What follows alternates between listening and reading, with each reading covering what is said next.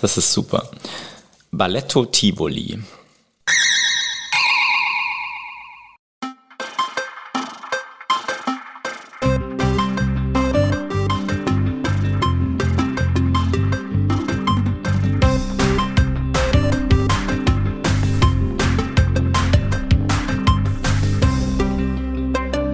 S wie Schmidt, der Schmidt-Theater-Podcast mit Chefschnacker Henning Mertens. Präsentiert mit Astra. Hm. Was dagegen? Ja, herzlich willkommen zu Folge 9 3 Viertel. Mein Name ist Henning und ich. Entschuldigung, da bin ich. auf den Gag bin ich jetzt schon am Anfang stolz. So, besser wird's nicht. So, mein Name ist Henning und ich habe mir wieder einen ganz, ganz, ganz besonderen Gast eingeladen hier in unser kleines, feines virtuelles Kommunikationsbüro. Und ja, äh, eigentlich kann man sagen, ich freue mich bereits seit Folge 1 darauf, dich hier begrüßen zu dürfen. Oh, wow. Der gebürtige Österreicher erobert seit ein paar Jahren auch immer mehr deutsche Bühnen und ist aktuell hier in Hamburg zu sehen in einem Theater, das extra für ihn gebaut wurde na, na, also zumindest für die Rolle, die er verkörpert, äh, als die erwachsene Version des weltberühmtesten Brillenträgers mit Unsichtbarkeitsumhang und Zauberstab aus dem Hause Gryffindor bringt er die sitzfleischstarken Zuschauer regelmäßig zum Staunen. Doch auch seine bisherige Vita ist nicht arm von großen Namen, denen er sein Leben eingehaucht hat. Ödipus, Hamlet, sogar die Attentäter von JFK und Abraham Lincoln oder auch in musischen Gewässern, wie zum Beispiel im Käfig voller Narren oder als einer der Comedian Harmonists ist er zu Hause. Musical, Schauspiel, Operette, Synchron, keine Facette bleibt unbeackert. Meine Damen und Herren und alles, was dazwischen liegt und liebt, liebe aufgeklärte Kinder, liebe Mitmuggels, der Uraufführungs-Erstbesetzungsdarsteller Markus Schöttl. Hallo. Hallo, wow, das ist ja eine Ankündigung, das wünsche ich mir öfter so. vor jeder Vorstellung, wie das einmal, äh, vor jedem Auftritt. Ja, das hätte ich gerne. Na, so als kleinen Jingle. wie, wie oft äh, äh, gehst du von der Bühne ab und kommst auf die Bühne gerade aktuell? Oh wow, ich habe es noch nicht so wirklich gezählt, aber es sind sicher über die 30 Mal, denke ich, ja. Also es wäre dann, wenn wir jedes Mal einen Jingle einspielen müssten, wird das, glaube ich, dann... Es wird den möglich. Fluss ein bisschen hemmen. Ja, ja. ich glaube schon, ja. Äh, ja, äh, genau. Wir, wir äh, besprechen jetzt den großen Elefanten im Raum einmal an. Du bist jetzt hier Harry Potter, gerade aktuell in Hamburg. Mhm, genau, korrekt. Ja, das ist ja wirklich eine sehr, äh, ist ja eine Megaproduktion. Äh, extra ein, ein, ein extra Theater wurde quasi gebaut. Also die, die äh, Fischauktionshalle wurde umgebaut. Nee, Nee, die Großmarkthalle, die genau. Großmarkthalle. Ein Teil davon, ein Teil des, des, ja. des denkmalgeschützten Ensembles, so nennt sich das, glaube ich, genau aus den 50ern. Da wurde jetzt äh, ein richtiges Theater reingebaut. Das Meertheater gibt es ja schon länger, ja, aber das war so eine multifunktionale Konzerthalle, wo auch Theater gemacht wurde. Und jetzt ist es wirklich ein Theater mit Foyer und einem wirklich schönen Zuschauerraum. Genau. Ja, das kennen wir hier in Deutschland natürlich auch äh, vornehmlich über Musicals, also dass so extra Gebäude dafür umgerichtet werden. Jetzt, ich glaube, für ein Theaterstück ist das fast Novum, ne? Ich weiß es gar nicht. Also auf jeden äh, Fall in der Dimension. In der Dimension ja. auf alle Fälle, genau. Wobei man dazu sagen muss, dass man da danach auch andere Stücke spielen kann. Es ist jetzt nicht so, dass, dass ja. da äh, ewig Harry Potter laufen müsste. Ja, ist ja einfach Roll ein schönes neues Theater. Keine Rollschulbahn aufgebaut. Nee, da war, ein, zwei noch nicht. Ja, das war ja, das war ja auch am Anfang ein großes Gerücht, ne, dass es ja dann irgendwie hieß, äh, äh, oh, jetzt kommt Harry Potter das Musical. Damit aber konnte man ja relativ schnell aufräumen. Also es wird nicht gesungen bei euch, jedenfalls nicht handlungsrelevant, oder? Äh, es wird gar nicht gesungen. Ja. Also es, es gibt tatsächlich viel Musik zu hören von mhm. Imogen Heap, ähm, die die Bühnenmusik geschrieben hat für, für das Stück. Ähm, aber wir singen nicht. Nee. Ja. ja, ich muss mich mal kurz outen. Ich habe es leider noch, noch nicht gesehen. Äh, ich, wir hatten tatsächlich Karten jetzt, äh, weil da müssen wir auch noch mal kurz drüber reden. Es wurde ja auch wirklich sehr oft verschoben jetzt äh, mhm. durch eine äh, globale Situation, äh, die wir wahrscheinlich alle nicht mehr hören können, aber die ja immer noch im Raum steht. Aber jetzt dürft ihr endlich auf die Bühne. Genau, wir haben am 5. Dezember haben wir unsere Premiere endlich feiern mhm. dürfen. Genau, und jetzt spielen wir mal. Genau. Ach ja, genau, äh, muss ich auch noch ein bisschen Hausmeisterei machen. Es ist ja die erste Folge äh, im neuen Jahr. Also frohes Neues an alle, oh, die da draußen ja. sind. Äh, wir zeichnen jetzt noch im Dezember auf. Aber äh, von, äh, na gut, ist auch eine Art Zeitreise. Damit kennst du dich jetzt ja auch aus. Genau, damit bin ich vertraut. Ja, genau. Ähm, wir, wir ähm, jetzt mal ganz kurz vorab, bevor wir jetzt hier in unseren kleinen Fragekatalog kommen, aber ähm, das ist ja schon, äh, ich würde mal sagen, so eine Rolle, die, äh, die so einen Namen hat, äh, der ja äh, wirklich weltweit bekannte Name ist. Das ist ja schon so eine Marke geworden. Ähm, die, die gerade jetzt so im Rahmen der Popkultur, die, die rangiert ja schon so mit, äh, keine Ahnung, sowas wie James Bond oder äh, Indiana Jones oder äh, Batman. Ist das etwas, was, was, äh, was, was einen auch irgendwie, ja, wo, wo man irgendwie anders mit umgeht? Hm. Ich habe mich selbst oft gefragt, was hat sich jetzt in meinem Leben eigentlich groß verändert dadurch? Ja. Ähm, natürlich, Harry Potter kennt vom Säugling bis zur Großmutter jeder. Ich habe es tatsächlich nie konsumiert, also wenn man das konsumieren nennen darf. Ja. Es sind ja wirklich großartige Bücher. Ich habe sie jetzt natürlich gelesen, als ich dann wusste, dass ich den Part übernehmen werde, aber ich hatte davor wenig damit am Hut. Und ich glaube, das hat mich auch ein bisschen... Ja, am sprechenden Hut. Am sprechenden Hut, genau. ähm, nee, aber es hat mich sehr, sehr befreit von diesem Druck, dass ich da jetzt irgendwas leisten muss. Ich ja. hatte nicht so eine Ahnung davon. Und das war vielleicht auch mein großes Glück bei der ganzen Sache, was sich an meiner Arbeit eigentlich verändert hat, weil ich gehe eigentlich in jede Arbeit rein, immer mit einem großen Bangen, ob ich dafür der Richtige bin, mhm. ob ich dann meinen eigenen Ansprüchen und denen der anderen natürlich auch gerecht werden kann. Ähm, das hat sich nicht so verändert. Äh, die Aufmerksamkeit ist einfach nur größer. Das ist eigentlich das Schöne auch ein bisschen, dass ja. ich arbeite jetzt seit über 23 Jahren äh, auf verschiedensten Bühnen. Du hast es ja schon gesagt, auch die verschiedensten Genres sind mir nicht fremd und ich habe da keine Berührungsängste zwischen Schauspiel, Musical, Operette zu wechseln auch Regie zu machen, selbst was zu schreiben. Aber das Schöne ist, dass sich plötzlich Menschen dafür interessieren. Und ähm, äh, also eine große Masse an Menschen oder die Medien ja, äh, aber wahrscheinlich auch, genau. genau. wie du sagst, ne, wahrscheinlich dann aber auch ja Menschen, die vielleicht sonst irgendwie nicht in die Welt des Theaters irgendwie mal eingehen. Also äh, ich glaube, dass die Grenzen dadurch gut aufgeweicht werden durch äh, alleine äh, diese Marke. Das wäre wünschenswert. Das ja. fände ich auch richtig schön, wenn, wenn das so ein Synergieeffekt wäre, dass es nicht nur darum geht, dass jetzt alle zu uns kommen, sondern dass man von, von hier aus dann äh, tatsächlich auch andere Schauspielproduktionen entdeckt ja. und erkundet, weil man merkt, ey, das ist ja echt gar nicht so schlecht, obwohl ja. da singt gar keiner. Aber es geht auch, ne? Lässt sich auch aushalten, aushalten und, und schönes erleben, ja. Genau. Es wurde aber viel darüber Bericht erstattet, ne? nach wie vor. Äh, es ist wirklich, die Medien sind da sehr resistent, mhm. dass sie noch immer schreiben, das Harry Potter Musical hat jetzt Premiere, Harry Potter Musical. Ach so, so Musical, so. okay. Ja, ja, ja. ja. Also, das, also das ist irgendwie nicht raus. Wahrscheinlich ist es wirklich die Dimension. Vermutlich, man ja. kennt das nicht hier. Es nennt sich ja Commercial Play. Ja. Das kennt man am West End und am Broadway äh, schon seit Jahrzehnten, äh, dass einfach Schauspielstücke so groß produziert werden, dass man einfach das Vertrauen hat, das ist so toll, was wir hier zeigen, das läuft jetzt sicher mal Jahre. Ja. Und deswegen hat man auch dann so ein, so ein PR-Budget, um eben ja so eine Großwerbung fett zu machen und dann einen Trailer zu machen und so weiter. Ähm, das Spannende ist einfach, für mich selbst, weil man jetzt immer betonen muss, nee, es ist kein Musical, dass es so klingt, wie wenn es äh, etwas Schlechteres wäre, wenn es eines wäre. Um Gottes mhm. Willen, das, das, das glaube ich, das will niemand von uns sagen. Äh, Mehr BB, die Produktionsfirma, ist ja auch eigentlich, aus, kommt aus dem Kerngebiet Musical. Ne? Mhm.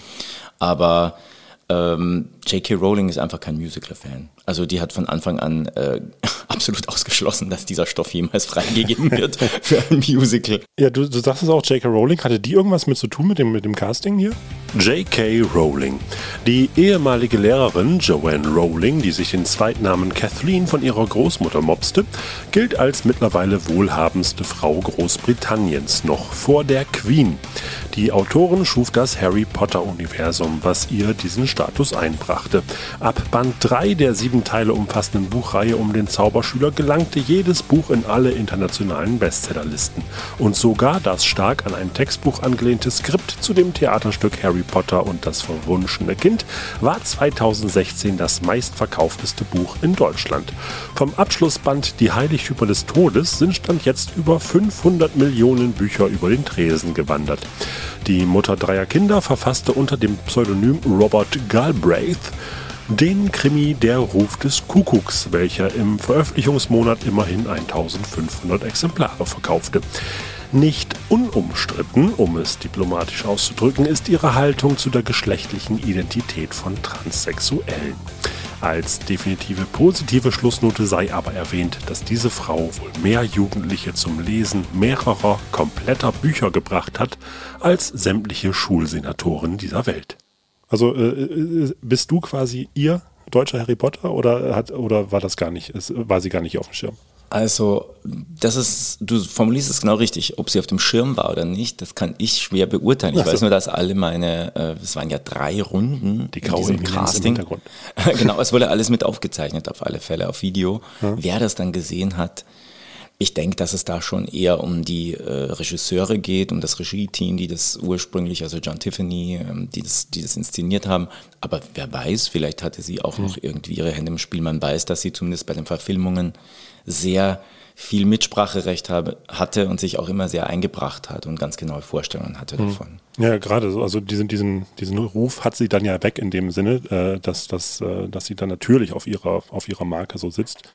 Und zwar wollte ich nämlich darauf hinaus, weil du ja auch sagtest, ne, äh, dass du, dass du mit den Büchern dir jetzt erst mit dieser Rolle irgendwie anlesen musstest. Ich meine, ist ja in dem Sinne auch so ein bisschen klar, weil Harry Potter ist ja so ein Generationsphänomen. Ne? Also wir sind ja ein Jahrgang fast. Äh, und ähm, äh, du bist übrigens der Jüngere, deswegen sage ich hier gleich du alles. Ja, Äh, äh, ich glaube auch, dass, äh, weil, weil Harry, gerade Harry Potter ist ja etwas, äh, womit man auch mitwächst. Ne? Also es war ja so, dass, dass die ersten Bücher irgendwie so, äh, ist irgendwie ah, sechs oder acht Jahre alt und das war ja so dieses Phänomen, dass, dass die Kinder ja auch mit den Büchern irgendwie so herangewachsen sind und auch mit der Rolle gewachsen sind. Von daher ist es, glaube ich, äh, gar nicht so äh, weit weg, dass man auch äh, als jetzt Erwachsener sagt, okay, vielleicht ist es, äh, vielleicht war das nicht so meine primäre äh, äh, Leseerfahrung. Genau, ja, es war so eine Zwischenphase. Also als, als das erste Buch rauskam, habe ich, glaube ich, entweder habe ich da gerade maturiert, also das ist Abitur, in Österreich heißt das Matura, ähm, gemacht. Reifeprüfung. Und, Reifeprüfung, genau. Ähm, und bin dann nach Wien tatsächlich schon ins Studium, oder äh, Zivildienst war zuerst noch bei mir. Ähm, das war auf alle Fälle eine Zeit, wo ich tatsächlich schon viel gelesen habe, aber nicht und das war das erste Buch ja nicht Kinderliteratur. Ja. Das erste Buch war ja wirklich ein Kinderbuch. Ja. Und ähm, es gibt diese nächste Generation, die habe ich, das, die werden aber dann nochmal, äh, die Jüngeren haben es gelesen und die Älteren, die haben es dann schon ihren Kindern vorgelesen. Mhm. Die gibt's auch. Aber ich, ich lieg und du wahrscheinlich auch, wir liegen so ein bisschen dazwischen. Ja, genau. Und äh, dadurch äh, war es nicht so, war es mir nicht so am Schirm. Natürlich habe ich dann mitbekommen, dass es toll verfilmt wurde. Aber auch das hat mich nicht so Hexen, Zauberer, jetzt reiten sie auf Besen. Ich dachte so, äh, nee. Und, und ich habe sowieso mit so Kommerzdingen teilweise meine Probleme. Muss ich ganz ehrlich, also alles, was so Blockbuster ist, auch aus Dummheit gebe ich jetzt mittlerweile zu. Manchmal ist es wirklich eine gewisse Arroganz dahinter. ich denke so, nee. Also in der Ignoranz in einem positiven Sinne. Vielleicht. Ja, eine Igno ja, genau. Aber das hat mich ja jetzt eigentlich wirklich gelehrt. Als ich die Bücher gelesen habe, muss ich schon sagen, ich war echt, also das sage ich jetzt nicht, weil ich die Rolle spiele oder in der Produktion bin. Es hat mich echt umgehauen. Also hat mich nicht nur begeistert und äh, irgendwie auch gefesselt, sondern auch tatsächlich wahnsinnig berührt, Ja. die Bücher. Also wie emotional das ist und äh, was für einen fetten Kosmos sie da äh, schafft und äh, tatsächlich irgendwie so eine schlüssige Welt baut, die ja jetzt dann auch Fans in diesem Harry Potter Fandom, da gibt es ja verschiedenste Seiten, dann so weiterspinnen. Das sind ja richtige, das ist ja richtig, das Chroniken sind das, ja. Da kann man ja wirklich Jahrhunderte zurückgehen, kann dann drüber lesen, wer war der Vater von wem und äh, wo war der Laden mit den Zauberstäben und wann wurde da der erste Zauberstab überhaupt erzeugt und so. Also es ist wirklich faszinierend, was sie da in jeglicher Hinsicht geschichtlich, äh, historisch, gesellschaftlich, äh, psychologisch, religiös, also es hat ja auch eine wahnsinnige spirituelle Ebene, dieser, die, diese Stoffe. Also da hat sie echt mh, ja, ein Meisterwerk geschaffen. Also ich finde auch der Nobelpreis sollte ihr eigentlich irgendwann zustehen, weil sie auch es geschafft hat, Generationen von äh, äh, neuen Lesern heranzuziehen. Weil ich glaube echt, dass ganz viele mit Harry Potter angefangen haben, tatsächlich Bücher zu lesen. Ja, und dann hoffen wir doch mal, dass äh, euer Theaterstück auch in diese Generation weiter. Ach so, wie ist denn das eigentlich äh, äh, so als jetzt mal ultimativer Zielgruppenpitch?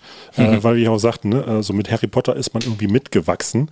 Ähm, ist das jetzt schon so, dass man sagt, okay, das ist jetzt äh, vielleicht auch mal eine erwachsenere Blickweise auf den Stoff, dadurch, dass ja Harry Potter erwachsen ist? Oder ich meine, es geht ja auch viel um seine, um, um den Nachwuchs, um die Kinder.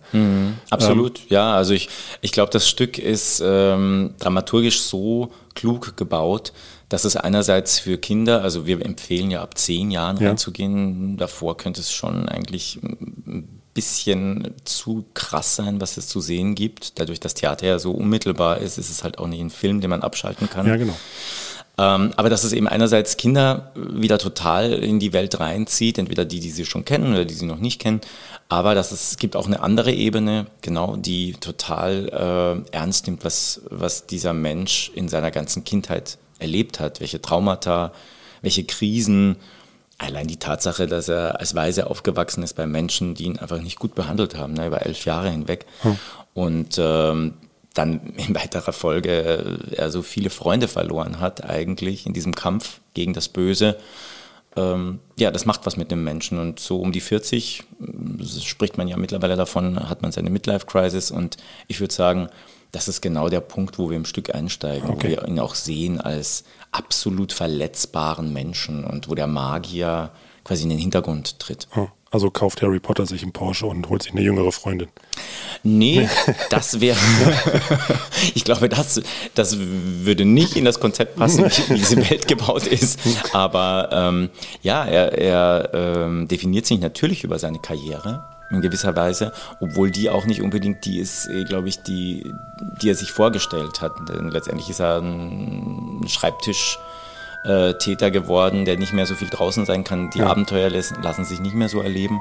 Und der muss sich natürlich über seine drei Kinder auch mit der nächsten Generation auseinandersetzen und hm. sich fragen, was er als Vater zu geben hat, welche Werte er da leben möchte und natürlich, und das ist ja das Schöne bei ihm, dass diese Narbe, die er trägt, als sinnbildlich steht, eben für seine vielen Verletzungen, vielen Dinge, die er erlebt hat. Und die fängt wieder an zu schmerzen. Und ähm, das ist natürlich kein gutes Zeichen. Nee. Wer ja den Harry Potter Kosmos kennt, weiß, genau. was das bedeutet. Und der Rest wird nicht gespoilert. Genau. ja gut, okay, dann, dann äh, verlassen wir auch äh, die Welt des Harry Potter mhm. und äh, wenden uns jetzt dir zu. Und zwar haben wir da ja unser kleines schönes äh, Interviewprinzip hier 5 aus 26. Äh, vorher muss ich noch eine kleine Hausmeisterei machen, beziehungsweise darf ich. Wir haben wieder ein bisschen Leserpost bekommen. Und zwar der Nils B. aus D bei H an der E. Äh, der spricht eine kleine Warnung aus für diesen Podcast.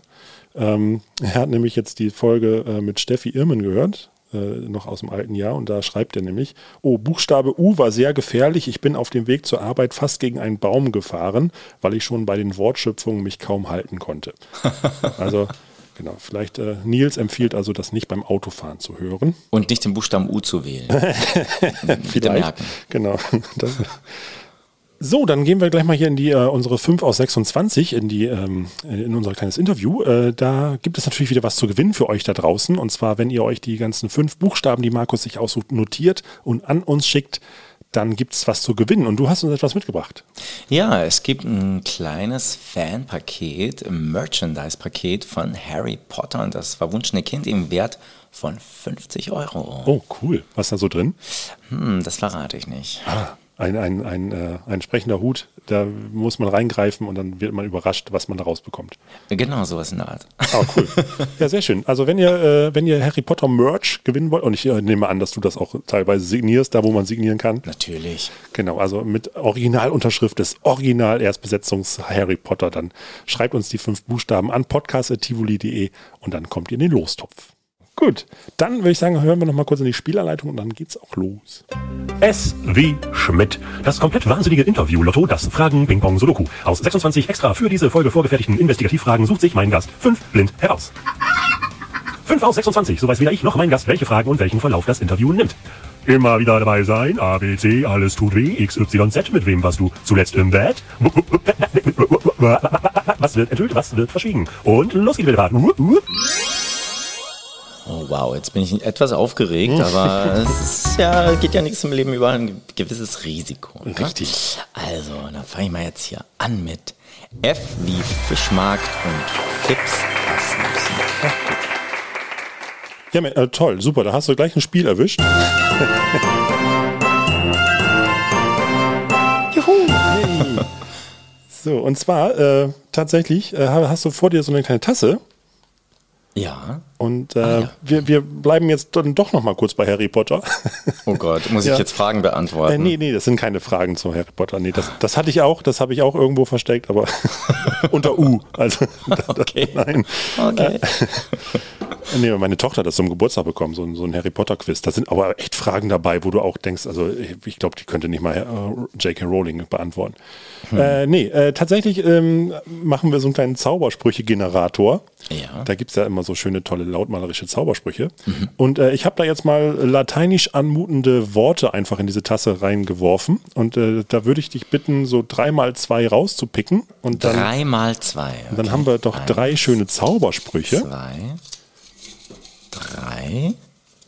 Drei mal zwei. Nur, dass ich es jetzt richtig. Soll ich das jetzt gleich alle, alle rauspicken? Oder Mhm. Achso, ich- oder nacheinander. Nacheinander. Ich mache mal den ersten, okay. Genau. Also die ersten drei Zettel soll ich jetzt auflösen. ich Achso, äh, die ersten Nee. zwei. Ah, die ersten zwei. Okay. Okay. Okay. Okay. Äh, pass auf, das ist ganz toll. Einfach vorlesen. Ja? Presento Ukulele. Okay. Was könnte das denn bedeuten? Also das weiß ich natürlich, weil ich habe in der Corona-Zeit auch dieses wunderbare Instrument äh, spielen gelernt. Und Presento Ukulele heißt natürlich äh, seinen Feature-Song äh, zu, zu, zu spielen. Äh, das macht die Ukulele dann natürlich von allein. Also es ist einfach so wie so ein Klingelton quasi. Presento Ukulele!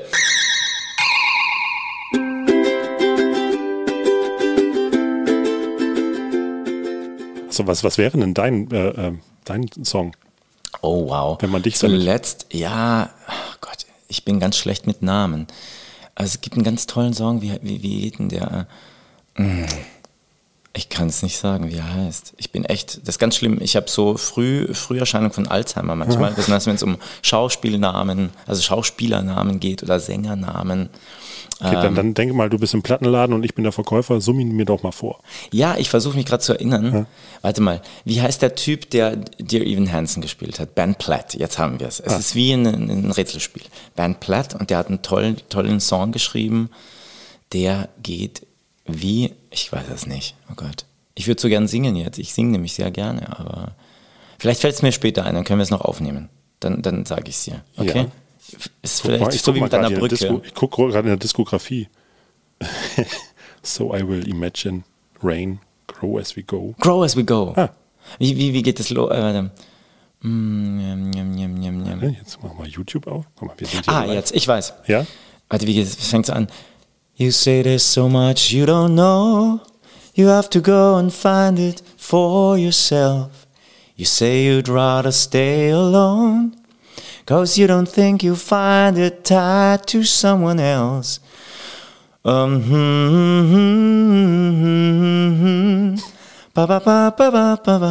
Ich kann den Text leider nicht Ach, das aber so Polele. ungefähr. Sehr schön. Schön, oder? Ja. Ja, finde ich auch. So, als nächster Zauberspruch. Ja, bitte. Sonst wird das ja ewig hier, der Podcast. okay, also. Unicum Memento.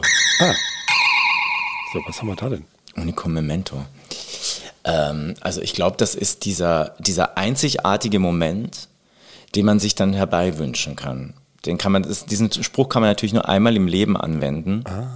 Ich glaube, es ist vielleicht für so, für so, wenn man vielleicht einen tollen Menschen kennenlernt und sich dann das Gefühl hat, okay, es ist echt schon irgendwie super, aber da fehlt jetzt noch irgendwie so etwas, was uns so aneinander äh, kettet oder bindet oder weißt du, es gibt ja so, Ja. man hat so gemeinsame Erlebnisse, wenn man sich datet und dann kann man so, Unicum, Memento. Und dann passiert das, dann, keine Ahnung, so. irgendwas ganz was Besonderes. Also was Schöpferisches, nicht, Ja. nicht, achso. Ich, Ja. ich hatte das jetzt erst verstanden, so nach dem Motto, äh, man, man holt dann diesen mo besonderen Moment wieder hervor. Das ist auch schön. Das könnte auch sein. Vielleicht kann man das irgendwie, vielleicht muss man dann sagen, Unicum Memento Prä, Prä, Präsentis oder so, keine Ah, Ahnung. okay, dann braucht, genau, hier. bin man, ich, man ich, kann, ich habe kein Latein gehabt, ne? ich sage jetzt irgendwas. So, jetzt So, und der den letzten. letzten, genau. Ja, warte mal.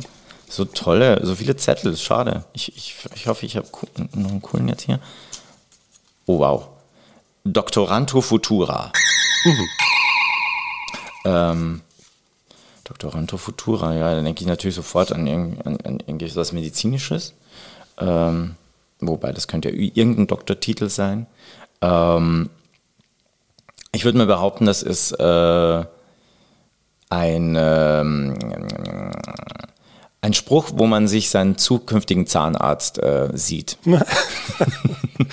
Der Spahn wäre manchmal ich besser. hasse Zahnärzte nämlich. Ich finde es mal so schwierig, auch hier in Hamburg. Ich habe ganz viele Kollegen gefragt, jetzt, ähm, kennt ihr einen guten Zahnarzt? Und dann, nee, ich war nur bei einem, da war das so und so. Und dann kriegt man irgendwie welche, die sind dann ganz in einem anderen Kiez, als man lebt. Genau, und bei Doktorando, Doktoranto Futura äh, sieht man den zukünftigen. Den Wunschdoktor. Genau, den Wunschdoktor. Genau.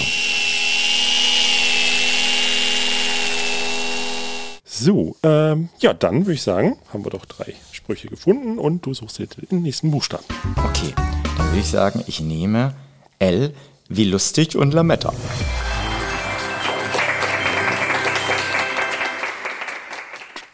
Dann haben wir da SL. Ah ja, äh, ich habe ein absolutes Lieblingstheaterstück, äh, das ich schon in unzähligen Fassungen gesehen habe. Das nennt sich Noises Off. Ja, Der nackte Wahnsinn? Ja, oder Lampenfieber. Lampenfieber, es gibt ganz viele Namen dafür. Ja. Ja, ist wunderbar. Super. Genau, da geht es so darum, äh, falls ihr das noch nicht gesehen solltet. Es gibt übrigens auch eine tolle Verfilmung mit Michael Caine. Genau. Äh, für diejenigen, die vielleicht mal irgendwie dann äh, einen Streamingdienst anwerfen wollen, be bevor es irgendwo wieder gespielt wird. Aber das ist, äh, das ist ich finde das super. Das ist, äh, macht auch so ein bisschen den Vorhang auf in die Theaterwelt. Man äh, sieht nämlich in den drei Akten sieht man einmal äh, die finale Probe oder eine der letzten Proben. Äh, dann die Premiere und die irgendwie, keine Ahnung, 3987. Vorstellung auf Tour. ähm, Und zudem im zweiten Akt die Bühne von hinten und was da Genau. hinter, hinter der Bühne passiert, Ja, während genau, auf richtig. der Bühne gespielt wird. Ja, also und das ist sowieso dieser ganze wilde Wechsel und dann gehen Sachen schief und dieses, diese schöne Tür auf, Tür zu Com Comedy und ah, es gab hier in Hamburg auch eine schöne Inszenierung, da hat Michael Schanze äh, den, den Regisseur gespielt. Michael Schanze. Kaum ein anderer TV-Moderator bannte die gesamte Familie vor dem Fernseher der 80er und 90er Jahre mit so Straßenfegern wie 1, 2 oder 3 Kinderquatsch mit Michael, die Michael Schanze Show und nicht zuletzt Flitterabend. Eine Sendung, in der frisch vermählte Paare um eine Traumreise für die Flitterwochen spielte. Im Fernsehen taucht er aktuell so gut wie gar nicht mehr auf, ist aber ein vielbeschäftigter und gefeierter Bühnenschauspieler und Musicaldarsteller, dessen Repertoire von Klassikern wie Der zerbrochene Krug über Der kleine Horrorladen bis hin zu Anatevka oder auch Miss Daisy und ihr Chauffeur eine beachtliche Bandbreite auffährt. Mit 18 Lieder für mehr Sicherheit im Straßenverkehr nahm er seine erzieherische Verantwortung aus dem Vorbildcharakter seiner TV-Auftritte sehr ernst und Freunde der weihnachtlichen Besinnlichkeit dürfen sich nächstes Jahr seine klingenden Adventskalender auf Vinyl unter dem Tannenbaum legen. Ach, Ja, das war auch äh, der, der Held meiner Kindheit. Das war auch toll, dann den mal in dieser Rolle zu sehen, hier im Ernst-Deutsch-Theater. Ähm, jetzt aber die eigentliche Frage: äh, Welches Stadium innerhalb einer Spielzeit findest du denn am aufregendsten? Beziehungsweise, äh, wo, wo siehst du vielleicht auch die meiste Arbeit? Also jetzt gerade so in diesen drei äh, Akten, die da in diesem Stück gezeigt werden.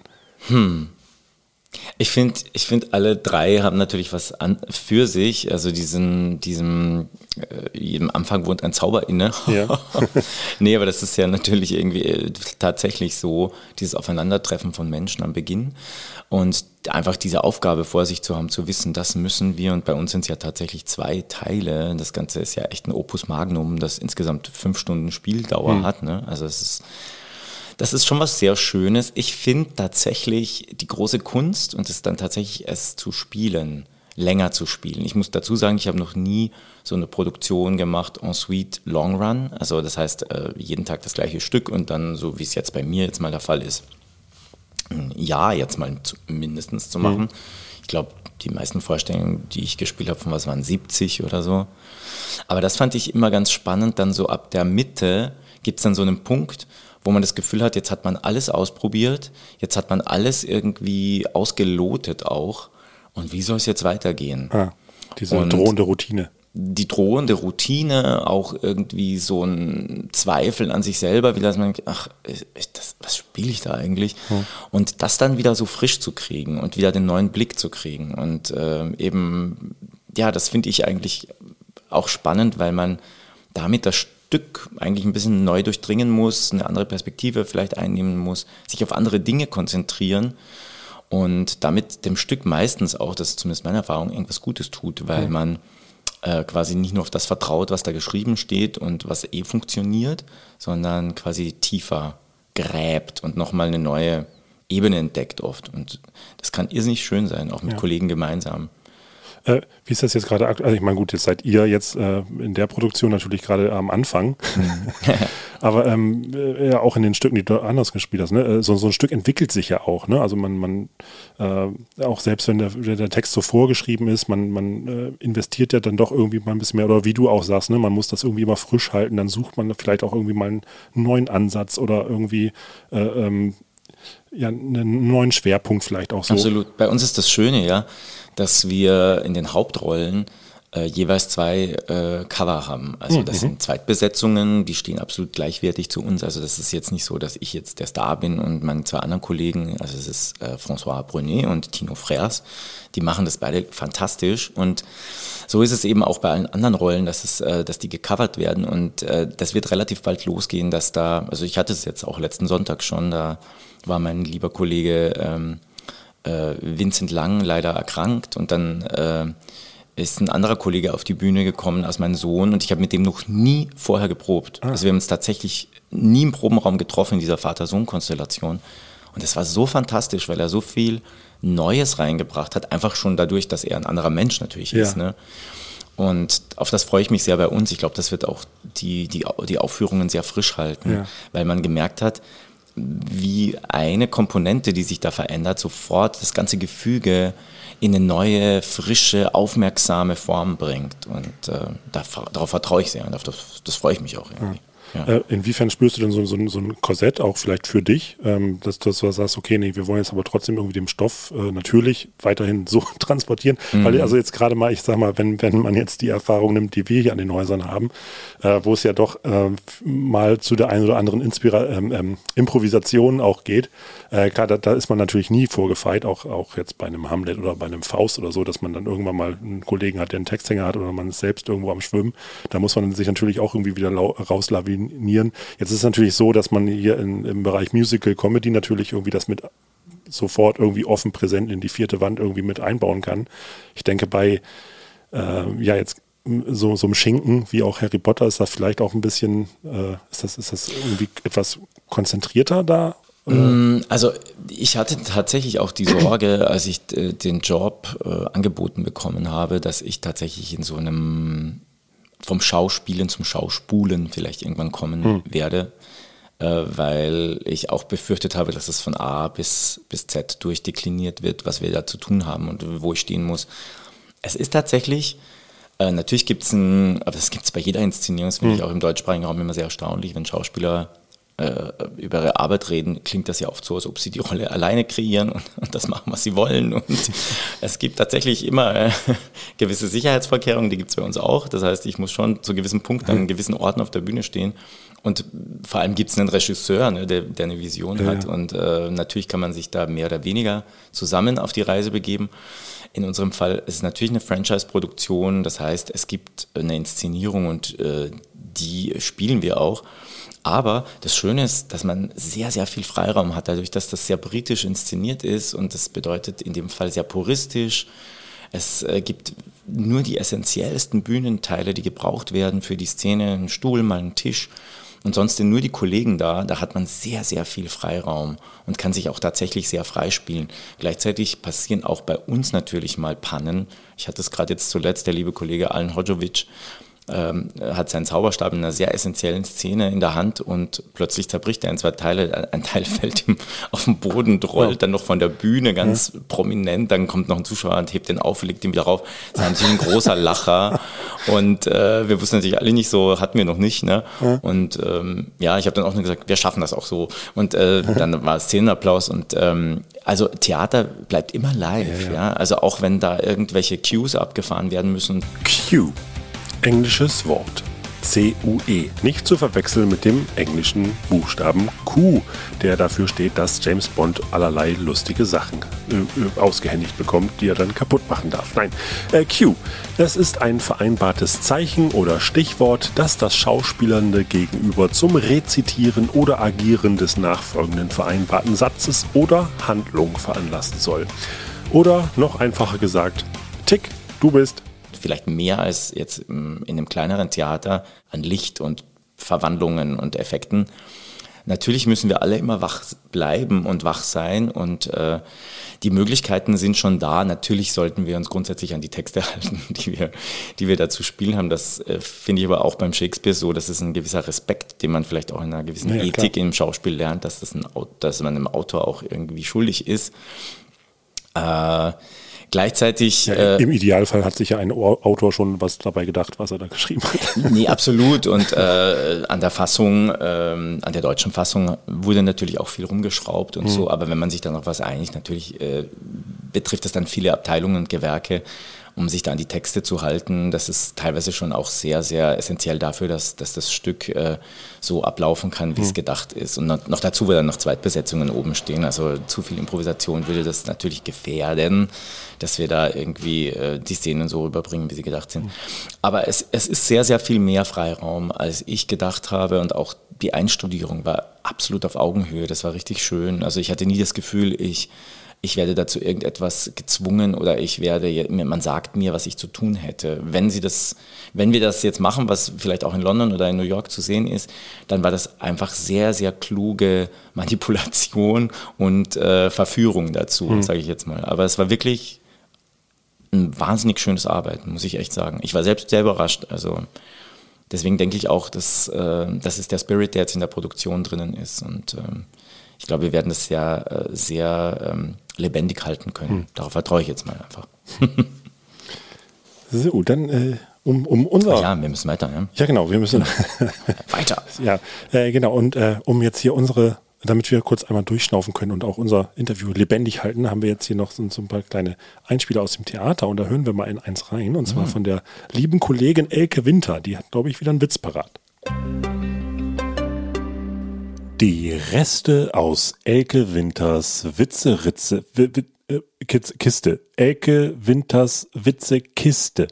Meine Freundin Sabine hat mich gefragt, wie meine Beziehung so läuft. Habe ich gesagt, die liegt auf Eis. Und wisst ihr was? Wenn man das sagt, kommt keiner auf die Idee, in der Gefriertruhe nachzuschauen. so, ja. Kleiner Beziehungstipp für zu Hause. Okay, gut. Ja. Ich würde jetzt dann äh, ja. bitte gerne ein äh, N kaufen. Nebelhorn und Nebelhorn Da kann die Maren mal an die Wand und den Buchstaben umdrehen. Danke, Maren. ja. So. Ah ja, genau. Wir versuchen ja hier immer so ein bisschen auch den Vorhang zu lüften und die Theaterberufe etwas vorzustellen. Äh, und ich hatte diese Frage jetzt schon bei ein paar Gästen in dem Alphabet versteckt, aber du bist jetzt tatsächlich der Erste, der das äh, ausgewählt hat. Ähm, der Beruf des Schauspielers ist ja ein Reisender. Also äh, wenn man nicht gerade Teil eines festen Ensembles ist für eine etwas längere Zeit. Und, achso, ja, du, du sagtest gerade, du, du bist jetzt für ein Jahr erstmal angesetzt hier? Genau. Ja. Genau. Du, du bist ja gebürtiger Österreicher äh, ja. und äh, ich glaube, du hast äh, sehr viel in Berlin gemacht jetzt in letzter Zeit, habe ich gelesen. Ich war in Berlin, aber ich war, ich war, ich habe eigentlich Deutschland schon ganz gut bereist. Ich war in, ja. in Dresden, ich war in Karlsruhe, ich war in Heidelberg, ich war in Franken. Ja, ich habe einiges gesehen. Also ja. ja. Jetzt bist du dauerhaft in Hamburg. Ja, moin moin. Ja. Äh, wie definierst du in diesen Zeiten das Wort Zuhause? Hm. Ja, das äh, ist spannend. Das ist mir eigentlich erst so richtig bewusst geworden. Äh, ich habe tatsächlich auch mal einen Job auf einem Kreuzfahrtschiff übernommen. Das ja. ist ja so quasi auch hier landläufig so etwas, was man als unterste Treppe der Karriereleiter so sieht, oh Gott, er ist auf dem Schiff. Ähm, ist aber auch etwas, wo ich gesehen habe, wow, jeder, der sowas mal gemacht hat, dem, äh, da hebe ich meinen Hut. Ja, vor allem, weil du da ja wirklich ständig präsent sein musst auch. Also da ist ja dieses, äh, wenn du da rumläufst, du wirst ja erkannt und dann musst du immer gute Laune. Ja, aber das ist gar nicht. Ich finde eher so diese militärische Struktur auf dem Schiff, das ja. auszuhalten. Und dann, äh, es wird ja nicht immer die große Kunst auf dem Schiff gemacht, muss man auch dazu ehrlicherweise sagen. Aber äh, das Ganze, dort zu leben, das ist ja wie eine kleine Stadt, ne, auf ja. dem Wasser. Und äh, ja, unter diesen begrenzten Möglichkeiten, sich zurechtzufinden und da sein Geld zu verdienen, ja, das ist schon was ganz Besonderes. Aber da ist es mir bewusst geworden, ich hatte eine Kabine, die hatte acht Quadratmeter mhm. und man durfte ja auch nur irgendwie zwei, glaube ich, Koffer mitnehmen. Und mir ist klar geworden, für mein Zuhause oder Heimat oder Zuhause ist für mich ähm, ein paar gute Bücher, die müssen mit dabei sein. Und dann sind es die Menschen eigentlich, die das ausmachen. Ne? Mhm. Also ich bin auch jemand, der immer grundsätzlich zu viel einpackt, wenn er verreist. Ich brauche auch meine Klamotten, das gebe ich ehrlich zu. Aber Klamotten sind ja auch etwas, die kann man irgendwo nachkaufen. Also so. Aber es gibt so gewisse Dinge, die brauche ich um mich rum. Mhm. Aber am ersten sind es tatsächlich die Menschen. Also ähm, Wien ist eigentlich so meine, meine Homebase. Da bin ich immer losgestartet in den letzten Jahren, auch wenn ich in Deutschland gearbeitet habe. Und jetzt war es halt klar, Hamburg, das wird was Längeres. Und ähm, ich habe von Hamburg ja in den ersten Monaten gar nichts gesehen. Wir haben ja vier Monate geprobt für das Stück, weil es tatsächlich so ein Riesenteil ist. Und habe dann meine Wohnung gesehen und das Theater und den Weg dazwischen, weil ich fahre eigentlich grundsätzlich alle Strecken mit dem Rad, so gut ich kann.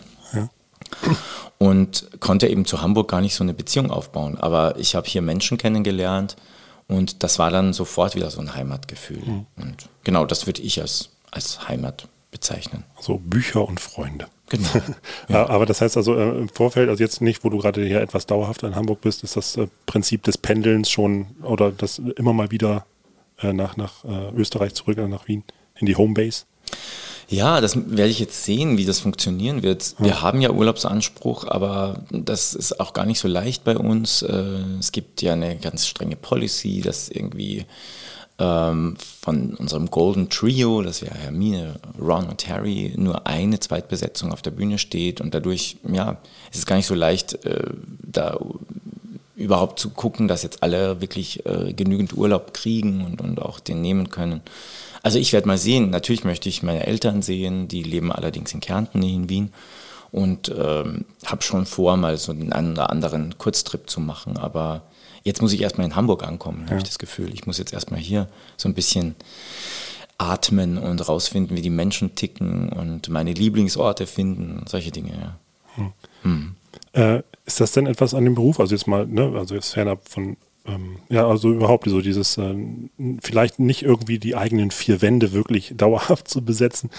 Äh, ist das etwas an dem Beruf, dass du, dass du eher duldest oder äh, ist das vielleicht auch so eine besondere Faszination, dass man wirklich immer mal wieder rumkommt, äh, mal immer ein paar neue Bücher und auch neue Freunde findet? Ich musste erst so langsam auf den, auf den Genuss äh, oder ja, langsam mich daran gewöhnen. Ich muss dazu sagen, ich hatte das Glück, gleich nach meiner Ausbildung in Wien an einem schönen äh, Sprechtheater ins Ensemble zu kommen und habe dann eigentlich über zehn Jahre lang nur in Österreich gearbeitet, wo die, die, die Distanzen ja wirklich nicht groß sind. Also es sind maximal mal vier, viereinhalb Stunden, die man fährt von der einen, vom einen Ende zum anderen Ende von Österreich. Das heißt, das ist nicht, äh, das sind jetzt keine großen, großen Strecken, die man da zurücklegen muss. Ich habe erst sehr spät angefangen, quasi im Ausland in Deutschland zu arbeiten. Und das war am Anfang schon eine Umstellung. Man muss dann so einen Modus entwickeln, einfach wie man, wie man leben möchte, wie man sich organisiert. Ich habe zum Beispiel kein eigenes Auto. Das heißt, wenn ich wo gearbeitet habe, dann musste das tatsächlich alles in den Koffer passen. Ich konnte es nicht einfach in den Kofferraum schmeißen und alles mitnehmen, was mir lieb und teuer ist. Aber diese neuen Orte dann kennenzulernen und ähm, bin auch jemand, der dann die Gegend rundherum auch erkundet, soweit das die Zeit zulässt. Also eben Dresden, dann nach Prag zu fahren oder ja, als ich in Karlsruhe war, bin ich dann ins Elsass und so. Das finde ich schon einen großen Luxus unseres Berufs, dass man eben zwangsläufig an einen Ort reisen muss, aber dann dadurch andere wunderbare Orte kennenlernen kann. Der Handlungsreisende.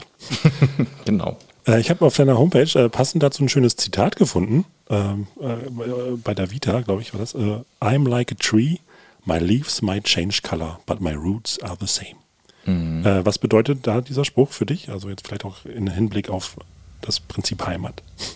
Ja, das bedeutet, dass egal welche Arbeit ich mache, egal wie viele Menschen da in dem Theater sitzen, bei uns sind es ja jetzt 1760.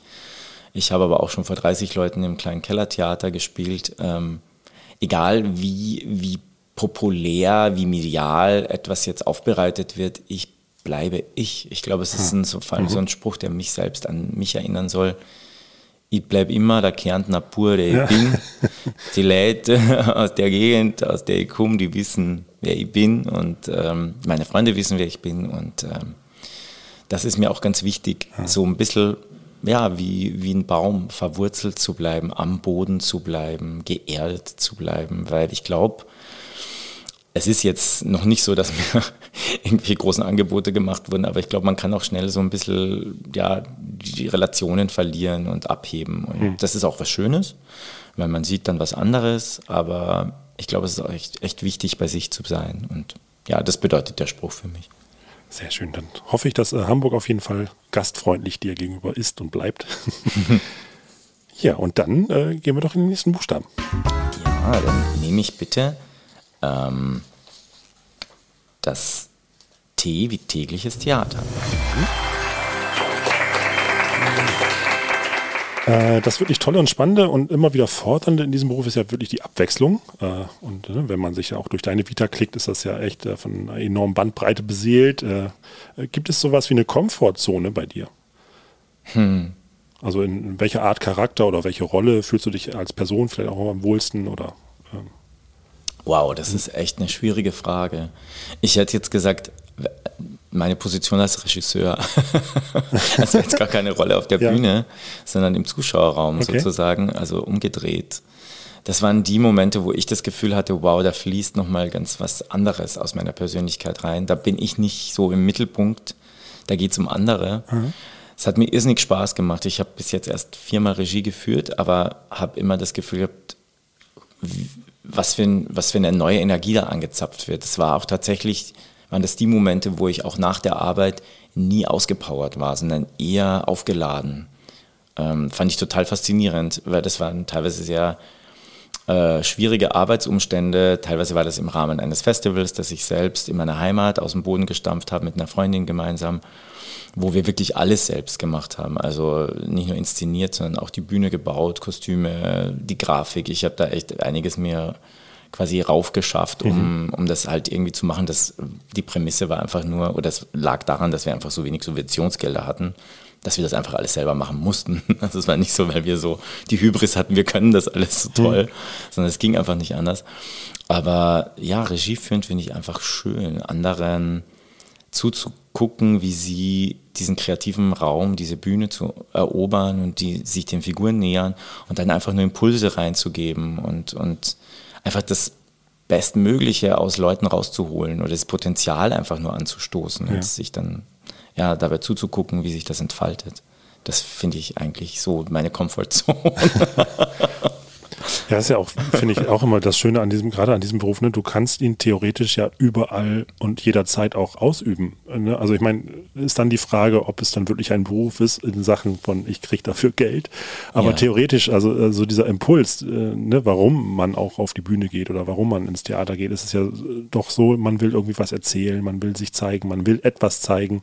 Und äh, da, da, ja, da braucht man halt irgendwie nur ein paar Verrückte, die die gleiche Idee haben oder äh, Absolut. Die gleiche genau. Vision. Äh, ja, es, war bei mir nur immer schon so, dass es, das ist mir auch eine Zeit lang sehr im Weg gestanden, muss ich auch ehrlich gestehen. Ich weiß aber auch, dass es vielen Kollegen ähnlich geht. Mich hat immer schon fasziniert, warum zum Beispiel Dinge, wenn wir jetzt zum Beispiel gerade in den Comedy-Bereich gehen, warum Dinge funktionieren und warum nicht. Es gibt so einen ganz tollen Film, den kennst du sicher auch, der heißt Funny Bones. Ah, ja. Und da geht es darum, was ist Humor und wie funktioniert mhm. Humor. Und ähm, wir tendieren hier bei uns auch Schauspieler, Naturen, Persönlichkeiten ja sehr so ähm, zu mystifizieren, zu sagen, der hat es einfach, ne, der ist einfach gut, der kann das einfach. Und äh, ich glaube ja gar nicht daran, ich, das liebe ich an den Briten ja auch so, dass es, äh, dass es Theaterhandwerk heißt, it's a craft, also mhm. wirklich so wie ein Tischler, der aus dem Holz was äh, rausarbeitet. Und der hat dazu auch verschiedene Tools und Werkzeuge. Und ähm, das hat mich schon immer fasziniert. Warum funktioniert die Pointe heute, warum funktioniert sie nicht? Dann gibt es so ein Gesetz der Reihe, dass es einen Lacher gibt an der Stelle und dann gibt es den immer. Ab dem Moment, wo der einmal gefallen ist im Publikum, funktioniert das, ohne dass man groß sich absprechen muss. Und es gibt auch den, dass eine Pointe, die super funktioniert, plötzlich nicht mehr funktioniert. Hm. Und genau dieses sich selbst beobachten, andere beobachten auf der Bühne, das hat mich schon immer irgendwie ja, auch auf Details zu achten, Requisiten, Bühne, Licht.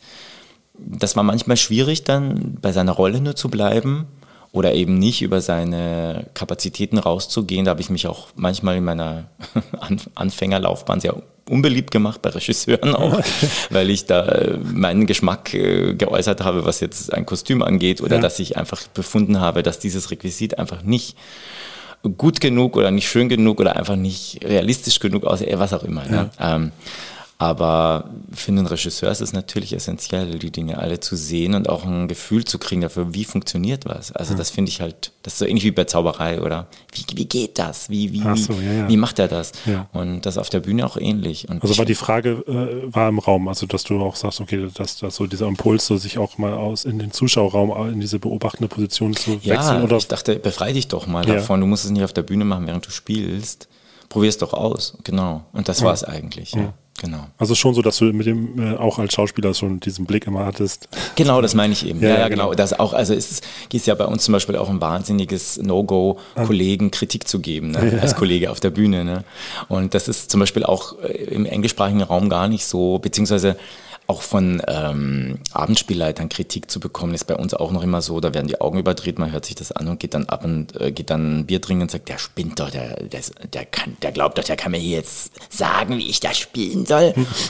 und ich weiß nur, es gibt halt so großartige Kompanien wie Simon McBurney zum Beispiel mit der Komplizität, die arbeiten jeden Abend so. Also der, der, der kommt nach der Vorstellung oder die treffen sich dann zwei Stunden vor Vorstellungsbeginn, der sagt, okay, um, let's leave these two sentences. You say this one and then we bring a new prop in. Also die probieren weiter aus, die, Okay. das Stück lebt damit und es, die reagieren auch auf ihr Publikum. Das ist nicht diese, ich sage jetzt nicht, dass es von Arroganz geprägt ist, aber dieses, ich spiele da oben und ihr, ihr schaut mir gefälligst zu, Ja. sondern es geht tatsächlich darum, was funktioniert, wie können wir unsere Story gut erzählen und was müssen wir vielleicht ändern und wo haben wir vielleicht auch ein bisschen den Track verloren.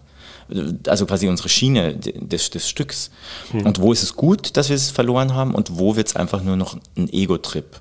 Und das kennt ja auch jeder. Also, dass jetzt Dinge lustig sind, dass jemand witzig ist, zum Beispiel auf einer Bühne, ist super. Aber teilweise geht die ganze Story verloren, weil es dann nur noch darum geht, dass dieser Mensch witzig ist. Und ich denke, das würde der Charakter einfach nicht machen, ne? An der Stelle. Solche Dinge einfach. ne? Genau. Ähm, der, der Faktor Publikum, äh, wie, äh, wo, wo siehst du, also ist das, ähm, also jetzt in Sachen Botschaft, äh, vielleicht auch, die man sendet, oder, also äh, ähm, ge- geht's, wenn, wenn, du, wenn du den Impuls hast, auf die Bühne zu gehen, geht's da eher so um dieses Spielen oder auch um Vorspielen?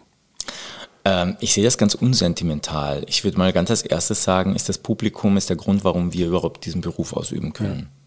Also das, ich würde es jetzt nicht so brutal formulieren, es ist der Geldgeber, aber es ist eigentlich, wenn wir uns das genau anschauen, ist es einfach so. Ne? Also wenn, wenn niemand mehr ins Theater gehen will, und das haben wir kurz erlebt durch Corona, Ja, oder kann. oder in kann, genau, oder dann auch vergisst, wie toll es ist, vielleicht über eine gewisse Zeit, da war ja auch die große Sorge da, dann können wir einpacken, dann können wir noch so toll sein und noch so tolle Stoffe haben und noch so tolle Ideen. Dann ist es einfach eine incestuöse Veranstaltung, wie ich das auch oft erlebe, dass dann nur noch Schauspieler Schauspielern zuschauen. Weil die gehen immer ins Theater. Also das kenne ich auch. Ne? Also es gibt so kleine Theater, wo dann immer sich die ganze Künstlerszene trifft und aber nie, kein, kein normaler Zuschauer. Also es ist so quasi eine Vorstellung unter, äh, unter Ausschluss der Öffentlichkeit.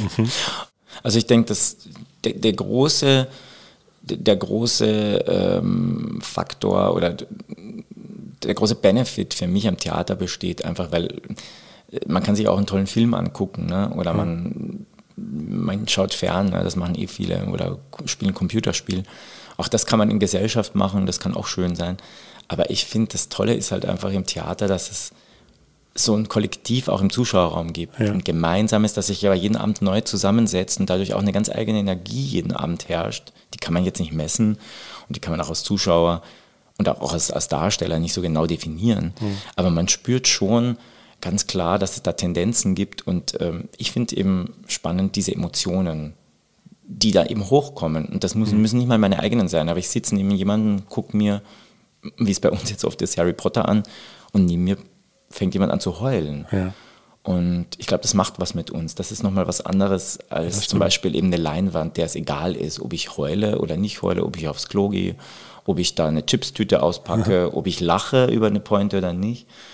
Ähm, das ist was Organisches, Lebendiges, was Theater. Und das, ja, das ist, glaube ich, das. Ja, was man da auch mit rausnimmt. ne? Das ist ja auch Genau. so in, den, in den Pausen oder auch danach, äh, wenn man dann so im Foyer steht und dann wird erstmal gesprochen über das, was man gesehen hat. Genau. Genau. genau.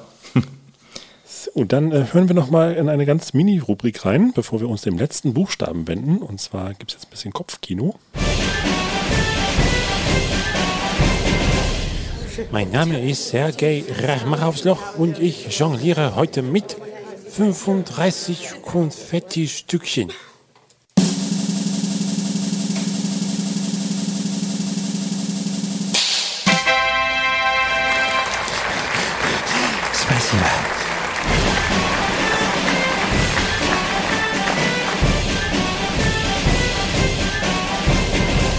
Wow, ich, ich bewundere jeden, der jonglieren kann. Das dazu mit 35 Konfetti-Stückchen. Das ist, ähm, ich schaff's nicht mal mit zwei Äpfeln. Also leider. Also das heißt, äh, auf der Bühne wird nicht jongliert. Das, Nee. ist, das ist keine Komfortzone. Nee, da, genau. Die Komfortzone wäre auch eine Flasche fangen zu müssen oder alles, was man fangen muss. Ich muss tatsächlich einen Zauberstab fangen. In einer ganz wichtigen Oh, Szene zum Schluss des Stückes und das ist immer ein kleiner Stressmoment für mich. Ja, glaube Gebe ich. ich ehrlich zu. Genau, das ist dann, das ist dann der Moment, der schief gehen kann. Ja, genau. Es kann so viel schief gehen eigentlich. Lustigerweise macht man es dann oft an, diesen Dingen fest, die so abprüfbar sind. Natürlich, wenn was runterfällt, das ist wahrscheinlich dann nicht so gedacht. Ihr musstet auch extra zaubern lernen, auch, ne? Also so ein paar Ja, Tricks. Also, ich, ich habe ja gezaubert davor. Lust- Lustigerweise hatte ich so eine, wie viele Jungs, äh, so in einem Alter zwischen 8 und 13, 14, so eine Zauber, Zauberlehrling-Karriere. Also ich habe so schön einfach so, klassisch mit so einem Kasten. Ja, zuerst, genau, begonnen hat es tatsächlich mit so einem 0815 Zauberkasten. Und dann habe ich aber schnell entdeckt, dass man da tatsächlich coolere Sachen auch, äh, konnte man damals natürlich noch im Internet noch nicht bestellen, gab es noch nicht. Aber ich hatte eine ganz tolle Oma, also meine Großmutter, äh, eine Wienerin und dann sind wir oft nach Wien gefahren. Und da gab es einen Laden, der hieß die Zauberklingel. Und da konnte man sich tatsächlich ganz old-fashioned Zaubertricks vorführen lassen von einem Verkäufer. Und äh, wenn man, wenn einem der gefallen hat, dann hat man gesagt, oh, okay, ich kaufe den. Dann hat er einem gleich gezeigt, wie er geht. Und genau, und so funktionierte das. Und da bin ich mit meiner Oma hin, dann haben wir immer geguckt und dann, dann so getuschelt, so, hey, das können wir selber bauen. Ich glaube, nee, das funktioniert so, da muss man doch den Faden hier irgendwo, das ist doch ein Faden an dem Tuch. Und Tricks, die wir nicht kapiert haben, die haben wir dann gekauft. Sie ist auch wieder Learning by Doing. Genau. Kann eine Mattscheibe auch nicht, muss man auch live machen. Genau, aber wir hatten Coaching, ja. Also um auf das zurückzukommen, was du Ach so, gesagt hast, ja. ja, ja. Wir, wir mussten natürlich äh, von Grund auf lernen, wie sowieso mal die Grundtechniken der Zauberei funktionieren. Da geht es ja ganz viel natürlich um den Fokus zu lenken, um eine gewisse Körperspannung, um eine gewisse Fingerfertigkeit auch. Und in weiterer Folge dann natürlich ist es eigentlich auch ein kleines Geschwisterchen vom Schauspiel, ne? Zauberei. Also Ja, also du musst ja, das ist ja das berühmte, die eine Hand macht was vor und die andere bereitet schon und dann hast du Genau. hinterm Rücken dann noch jemanden und dann zack, zack. Ja, und gute Zauberei erzählt ja auch eine Geschichte. Ja, genau. Ne? Also jeder, jeder Trick hat ja dann eigentlich auch so eine kleine Dramaturgie in sich. Genau. Ah, Jetzt geht es ja auch da wirklich auch um Magie, ne? Das ist ja, äh, aber trotzdem muss es ja transportiert werden und da äh, sind dann der, äh, ja, Tricks unumgänglich. Genau, und das muss natürlich auch so selbstverständlich wirken, weil wir sind da tatsächlich ja alle Zauberer in einem Stück. Ja. Das mag ich auch so an unserem Stück, dass ich glaube, dass man ganz lange am Beginn sich noch die Augen reibt und sich die Frage stellt, wie funktioniert das? Aber das ist irgendwann, ist man so eingetaucht ist in dieser Welt, das hat mir zumindest ein Freund erzählt, dass man das dann alles auch so für bare Münze nimmt. Man ist noch nicht mal fasziniert, aber es ist auch logisch, dass das jetzt funktioniert. Ja, ja, klar. Und das finde ich irgendwie auch, spricht sehr fürs Stück, dass man, dass es nicht bei so einer äh, Sensationsshow bleibt, ja, wo man dann immer das Gefühl hat, ich sehe eigentlich so die Die in, im Hintergrund. Brothers. Ja, nee, nicht mal das. Nee, ich sehe auch so, ah, das hat jetzt wahrscheinlich 30.000 Euro gekostet so, oder so. hm. Sondern dass es sehr, sehr charmant auch ist. Da wechseln sich tatsächlich große Illusionen ab mit absoluten, ich würde sagen, viktorianischen Zaubereien, Bühnenzaubereien und, und Taschenspielertricks. Also das nimmt sich selbst auch, und das ist auch so charmant, ein bisschen aufs Korn und zwinkert einem da, dabei auch zu, um dann als nächstes einen Trick abzufahren, wo du halt wieder denkst, okay, wie, was? Da bin ich noch heißer auf das Stück. Ja. So. Das wollte ich auch nicht erreichen. Gut, dann hast du deinen Promo-Zweck erfüllt. Wunderbar. Nee, ich glaub mir, ich bin echt ganz schlecht. im- Ich bin äh, als Testimonial eigentlich mich wirklich nicht besonders gut. Ich rede nur über Dinge, die mich wirklich überzeugt haben Ja, und die ja. mich begeistern. Nee, aber Okay. wie gesagt, ich, hatte ja eh eine Karte gehabt, aber die haben wir dann zwischendurch tatsächlich schon mal wieder äh, weggeben müssen. Aber jetzt, Ja. äh, ja, ja, ja, die Zeit war eh nicht die beste. Dazwischen. Mm, das stimmt. Ja. Das stimmt. Wie, war das, äh, muss, äh, warst du dann trotzdem hier so die ganze Zeit in Hamburg irgendwie mehr oder weniger auf Abruf oder hat man dann wirklich bei euch auch gesagt, okay, wir machen jetzt hier tatsächlich mal einen Cut und warten die Entwicklung ab und melden uns wieder? Die, also ich muss echt sagen, das Theater und auch unser Produzent, unser CEO Mike Klockhoff hat das echt wirklich erstaunlich früh entschieden. Wir haben ja tatsächlich am 13. März war das, äh, das war der Freitag der 13. Da war klar, dass wir jetzt mal zumachen und dann hat äh, man uns gleich mitgeteilt, das wird jetzt mal für ein halbes Jahr sein. Also man konnte sich sofort eigentlich darauf einstellen, dass es dann nochmal, noch zweimal verschoben wird, die Premiere. Das, damit hat natürlich niemand so gerechnet. Ich bin dann noch geblieben bis zur ersten Verschiebung. Also ich dachte so, wir sollten dann im August weitermachen. Ich dachte, okay, dann bleibe ich jetzt einfach hier, weil ich hatte meine Wohnung in Wien vermietet. Hamburg kennenlernen.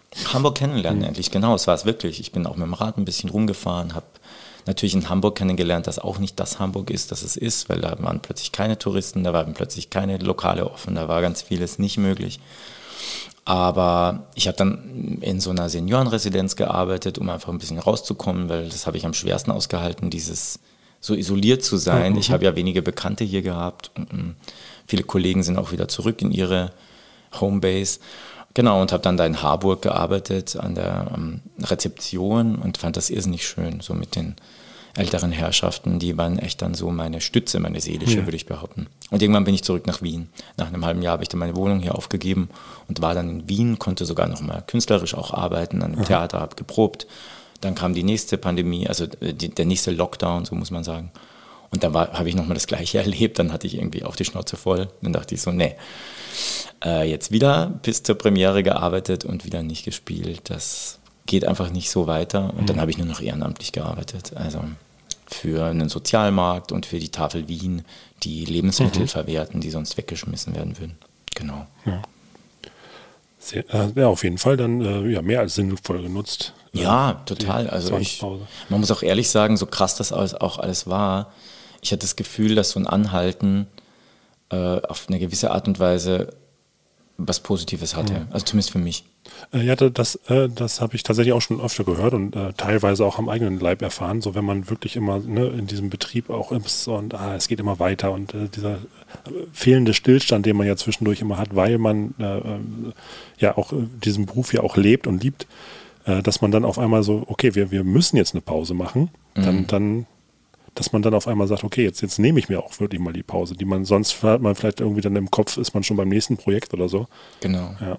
Ja, man geht auch immer so über seine Grenzen raus, habe ich das Gefühl, auch wenn man das selbst nicht so empfindet. Aber man wird ja immer, äh, immer mehr irgendwie zu so einer Maschine. Finde ich, je länger man in dem Beruf ist, kann man ja gewisse Dinge auch einordnen. Man hat seine Dinge, seine, mm, seine Strategien, wie man mit Dingen umgeht. Aber man geht dann, finde ich, oft so über sich selber raus und eben so Begriffe wie Selbstfürsorge, die ich früher echt so als, hey, was ist denn das jetzt wieder für ein Trend quasi, die wurden für mich tatsächlich äh, lebbar. Abgesehen davon fand ich auch toll, dass der Theaterbetrieb an und für sich, das hat man ja auch gesehen an größeren Häusern, Zeit hatte, plötzlich eine Draufsicht zu gewinnen auf sich Ja. durch das Anhalten und dass über ganz viel gesprochen wurde, auch wie wir, nicht nur wie wir nach außen hin, was wir jetzt für Spielpläne machen und wie wir uns weiterentwickeln wollen und wohin das Theater überhaupt gehen soll, sondern wie wir auf der Bühne, hinter der Bühne miteinander arbeiten wollen und ob wir unsere Standards nicht vielleicht ein bisschen höher setzen wollen und diesen Familienbegriff, der so oft propagiert wird, nicht auch wirklich mehr leben wollen. Oder uns dann halt wirklich auch ernst nehmen, dass wenn Papi mal laut wird, auch Papi eine auf die Finger bekommt oder dass Papi hier nicht hinlangen darf, weil Mami dann böse wird. Also wenn man diese Familie, ja, die, ja, ja. Diese, diesen Begriff so, so bemühen will. Und das finde ich auch toll, dass auch dieser letzte Betrieb, der tatsächlich keine Demokratie ist und der auch nur funktioniert, wenn er hierarchisch organisiert ist, da, da glaube ich tatsächlich dran. Ja. Also vielleicht kann eine Leitungsspitze sich das teilen, eine Intendanz zu dritt, aber es braucht einen Regisseur, es braucht Leute, die sagen, hier geht Ja. das Licht an und aus und ihr geht von rechts nach links oder da sagst du das. Äh, Dass dieser Betrieb trotzdem auch noch mal besser wird und noch mehr, ähm, ja, das lebt, was er an großen Werten auch oft über die Rampe rauswirft. Ne? Dann äh, begeben wir uns mal äh, auf die Zielgeraden und Ja. nehmen den fünften Buchstaben. Dann nehme ich, weil das finde ich sehr schön, Z wie zärtliche Zugabe. Gut, dann äh, wir, wir spielen mal so, äh, so ein Gedankenspielchen, so äh, ein bisschen Promi Big Brother. äh, Sagen wir mal fünf Charaktere, die du im Laufe deiner Karriere gespielt hast. Oder also Rollen, irgendwie was. Äh, Vielleicht auch, nehmen wir Harry Potter da mal als feste Größe aktuell. Okay. Dann, hast, dann brauchst du nur noch vier aussuchen. Ja. Äh, also fünf von diesen Charakteren müssen in eine sozusagen so eine TV-Doku Zwangs-WG. Äh, welche Charaktere würdest du dir aussuchen? Warum? Und äh, ja, dann so, wie- wie wären so die Beziehungen untereinander? Wow. Das ist ganz, das ist wieder mein, das triggert wieder mein Alzheimer, weil ich mich jetzt erstmal ja, erinnern muss, was ich gespielt habe. Ich muss tatsächlich, ich bin auch jemand, der, ich muss immer meine Vita am Computer angucken, wenn ich mich erinnern will, wo ich was gemacht habe. Wenn es mal abgespielt ist, lasse ich es ganz schnell auch los. Sonst äh, gehen wir schon in die letzten zwei Wochen von Promi Big Brother und es sind nur noch drei. ja, okay, dann wäre es. Es ist ja auch schon relativ äh, zeitig hier im Podcast. Stimmt. Also es, dann nehme ich noch Hamlet dazu. ja. Und ähm, dann würde ich noch nehmen. Ähm, mhm. oh Gott, es ist echt schrecklich. Was war deine erste Rolle? Was war meine erste Rolle? Das war tatsächlich äh, Zeppo in den Marx Brothers. Ach guck, ja, das Ganz ist eine tolles schöne Stück. Mischung. Ja, von Sam Madwa und Alexander Kuchinka geschrieben. Tolles, tolles Stück über die eine Hommage an die, Ja. an die Marx Brothers. Okay, und die sind eine WG. Okay, ja. Genau. Äh, Harry Potter, Hamlet und Zeppo Marx. Was meinst du, wer würde so mit, gut miteinander auskommen? Ich denke, Hamlet und Zeppo würden super miteinander auskommen. Hamlet hat ja auch einen ziemlich verrückten Humor, ist ein sehr schneller Denker. Ja. Zeppo war zwar der äh, Marx Brother, der leider immer nur so die anderen gefeatured hat. Der stand immer so ein bisschen im Schatten von Groucho und Harpo, ähm, aber ist auf alle Fälle auch ein Theatertier. Harry ist ja manchmal ein bisschen humorlos, leider. Also deswegen äh, glaube ich, der würde da ein bisschen anecken, aber er hätte ja wiederum die Zauberei für sich auf der Seite. Könnte die anderen zwei vielleicht dann irgendwie in Frösche verwandeln so. Wenn sie nerven. Ja. Und äh, wer würde von den Zuschauern als erstes rausgewählt werden? Oh, das ist spannend. Ich denke Hamlet, weil er einfach zu intellektuell ist. Und das möchte man nicht vor Augen geführt werden, dass jemand klüger ist als man selbst. Das sieht man ja auch so bei, bei Promi Big Brother. Die Menschen, die sich eigentlich, ich, ich gucke das nicht oft, aber ich Ja. habe das jetzt einmal geguckt und dann dachte ich auch, die Leute, die sich eigentlich sehr korrekt oder normal verhalten, die nicht irgendwie gleich ein Nipplegate machen oder jemanden beschimpfen oder irgendwie rumkotzen, die werden rausgewählt. Das will ich nicht sehen. Ich will mein Trash-TV. Okay. Gut, äh, lieber Markus, dann hast du es geschafft. Du hast unseren Fragenkatalog. War gar nicht so schlimm. Es Nee, hat ne? Spaß gemacht. Ach schön, das freut mich. Mir auch. Äh, Ja. vielen, vielen Dank. Ich habe immer noch äh, so ein Spielchen immer drin versteckt. Das würde ich eigentlich gerne noch äh, machen wollen. Und zwar ist das so ein Lückentext, so eine Madlib Theater. Ja, super. Äh, und zwar geht es darum, dass, äh, ja genau, ich habe ich hab so eine kleine Szene aus, äh, äh, ausformuliert, aber da fehlen halt Wörter. Ja. Die würde ich dich jetzt abfragen. Und äh, je ausgefallener die sind, desto lustiger wird nachher der Text. Ja. So ist auf jeden Fall der Ansatz. Dann würde ich das nämlich hier ausfüllen, dann gebe ich dir die Szene und dann spielen wir die einmal kurz nach. Cool, super. Ja, machen wir das. Äh, Rufname eines Hundes. Tassilo. Der Nachname eines Amerikan äh, deines amerikanischen Lieblingsschauspielers. Nicholson. Ein Adjektiv. Naiv. Ein bedeutungsschwangeres Hauptwort. Ich hätte jetzt gesagt Weltwirtschaftskrise oder so. ja, nehmen wir das doch. Äh, ein Titel. Kommerzienrat. Ist das was Österreichisches? Ja, ja. Äh, ein Medikament. Äh, Ritalin. Äh, ein Verb. Ähm, schlurfte. Oder schlurfen. Ein mysteriöses Adjektiv. Ähm, funkelnd. Äh, eklige Tiere. Quallen. Äh, ein negatives Adjektiv. Blutig. Blutig. Äh, ein Verb der Bewegung. Hüpfen. Ein Ausruf des Schmerzes. Ja, bist du deppert. Das ist zu lang wahrscheinlich, ne? Ne, ist so schön. Ein Ausruf der Lächerlichkeit. Edge. Äh, eine Redewendung. Man sieht nur die im Lichte, die im Dunkeln sieht man nicht. Äh, eine hohe Zahl. Äh, ähm, 12.367. Ein positives Adjektiv. Äh, jubiliert. Äh, jubilierend. Eine Naturerscheinung. Tsunami. Äh, ein anderes Wort für zerstören. Äh, sprengen. Dein Lieblingsgetränk. Äh, Kiba. Äh, ein Hauptwort mit Heid oder Kite am Ende. Äh, Dumpfheit. ein Zauberspruch. Ähm, vielleicht nehmen wir noch jetzt, jetzt haben wir die Chance, das nochmal den Generator anzuwerfen. Das ist super. Balletto Tivoli. Äh, ein Verb, egal. Mhm. Ähm, krächzen. Gut, dann sind wir bei einem Verwandtschaftsgrad. Schwippschwager. Äh, eine Schulform. Waldorfschule. Äh, dein Lieblingsreiseziel. Das muss ja nicht wirklich stimmen, oder? Nö. Ähm, Kilimanjaro. Äh, dein Lieblingsnachtisch. Muss auch nicht stimmen. Ach so. Nur damit unter die Fans, die draußen an der Tür von Harry Potter warten, nicht dich jetzt. Dann genau. Kletzennudel, das wird ja in dem Bericht geschrieben. Oder Apfelstrudel, wenn es leichter ist. Das kennt wahrscheinlich nie, niemand, was Kletzennudel sind. Das ist eine Nee. österreichische Spezialität. Das lassen wir jetzt auch offen, kann man googeln, wenn man möchte. Ein anderes Wort für Schurke. Wicht. Ah, negatives Hauptwort. Keine Ahnung, was ist negativ? Äh, Erdbeben. Eine weibliche Rolle in Harry Potter. Ähm, Myrte. Und eine männliche Rolle in Harry Potter? Äh, in, in dem Stück oder in dem Ist egal. Dobby? Ah, äh, ein Objekt fehlt noch, Entschuldigung. Ein Objekt Ein fehlt noch. Objekt. Raumschiff. Ja.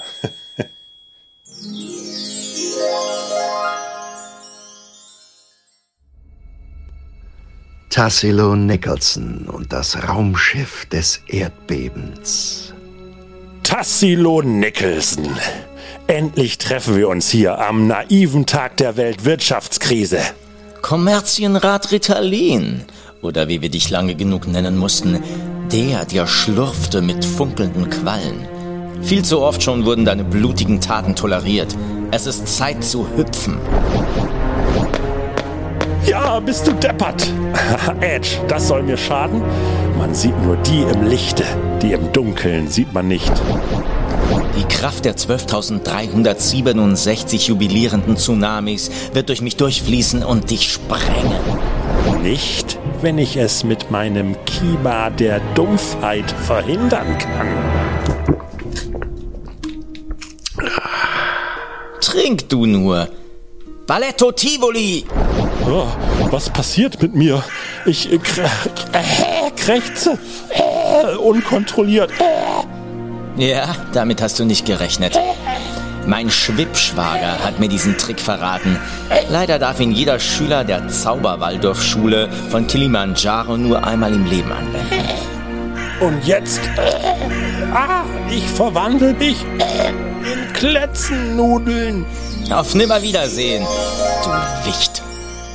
Myrte, Dobby, es gibt leckere Kletzennudeln. Sehr schön. Sehr lustig. Wow, du hast dir voll die Arbeit gemacht. Das, deswegen habe ich es nochmal rausgeholt. Super. Wow. Äh, ja, dann äh, vielen, vielen Dank, lieber Markus, dass du hier Gerne. warst bei uns. Und wir Gerne. haben hier noch äh, eine kleine schöne Tradition. Äh, der Gast hat das letzte Wort und da überlasse ich dir jetzt natürlich die Bühne. Wow. Ich sage nur, habt euch lieb, hört euch zu und macht es euch schön im neuen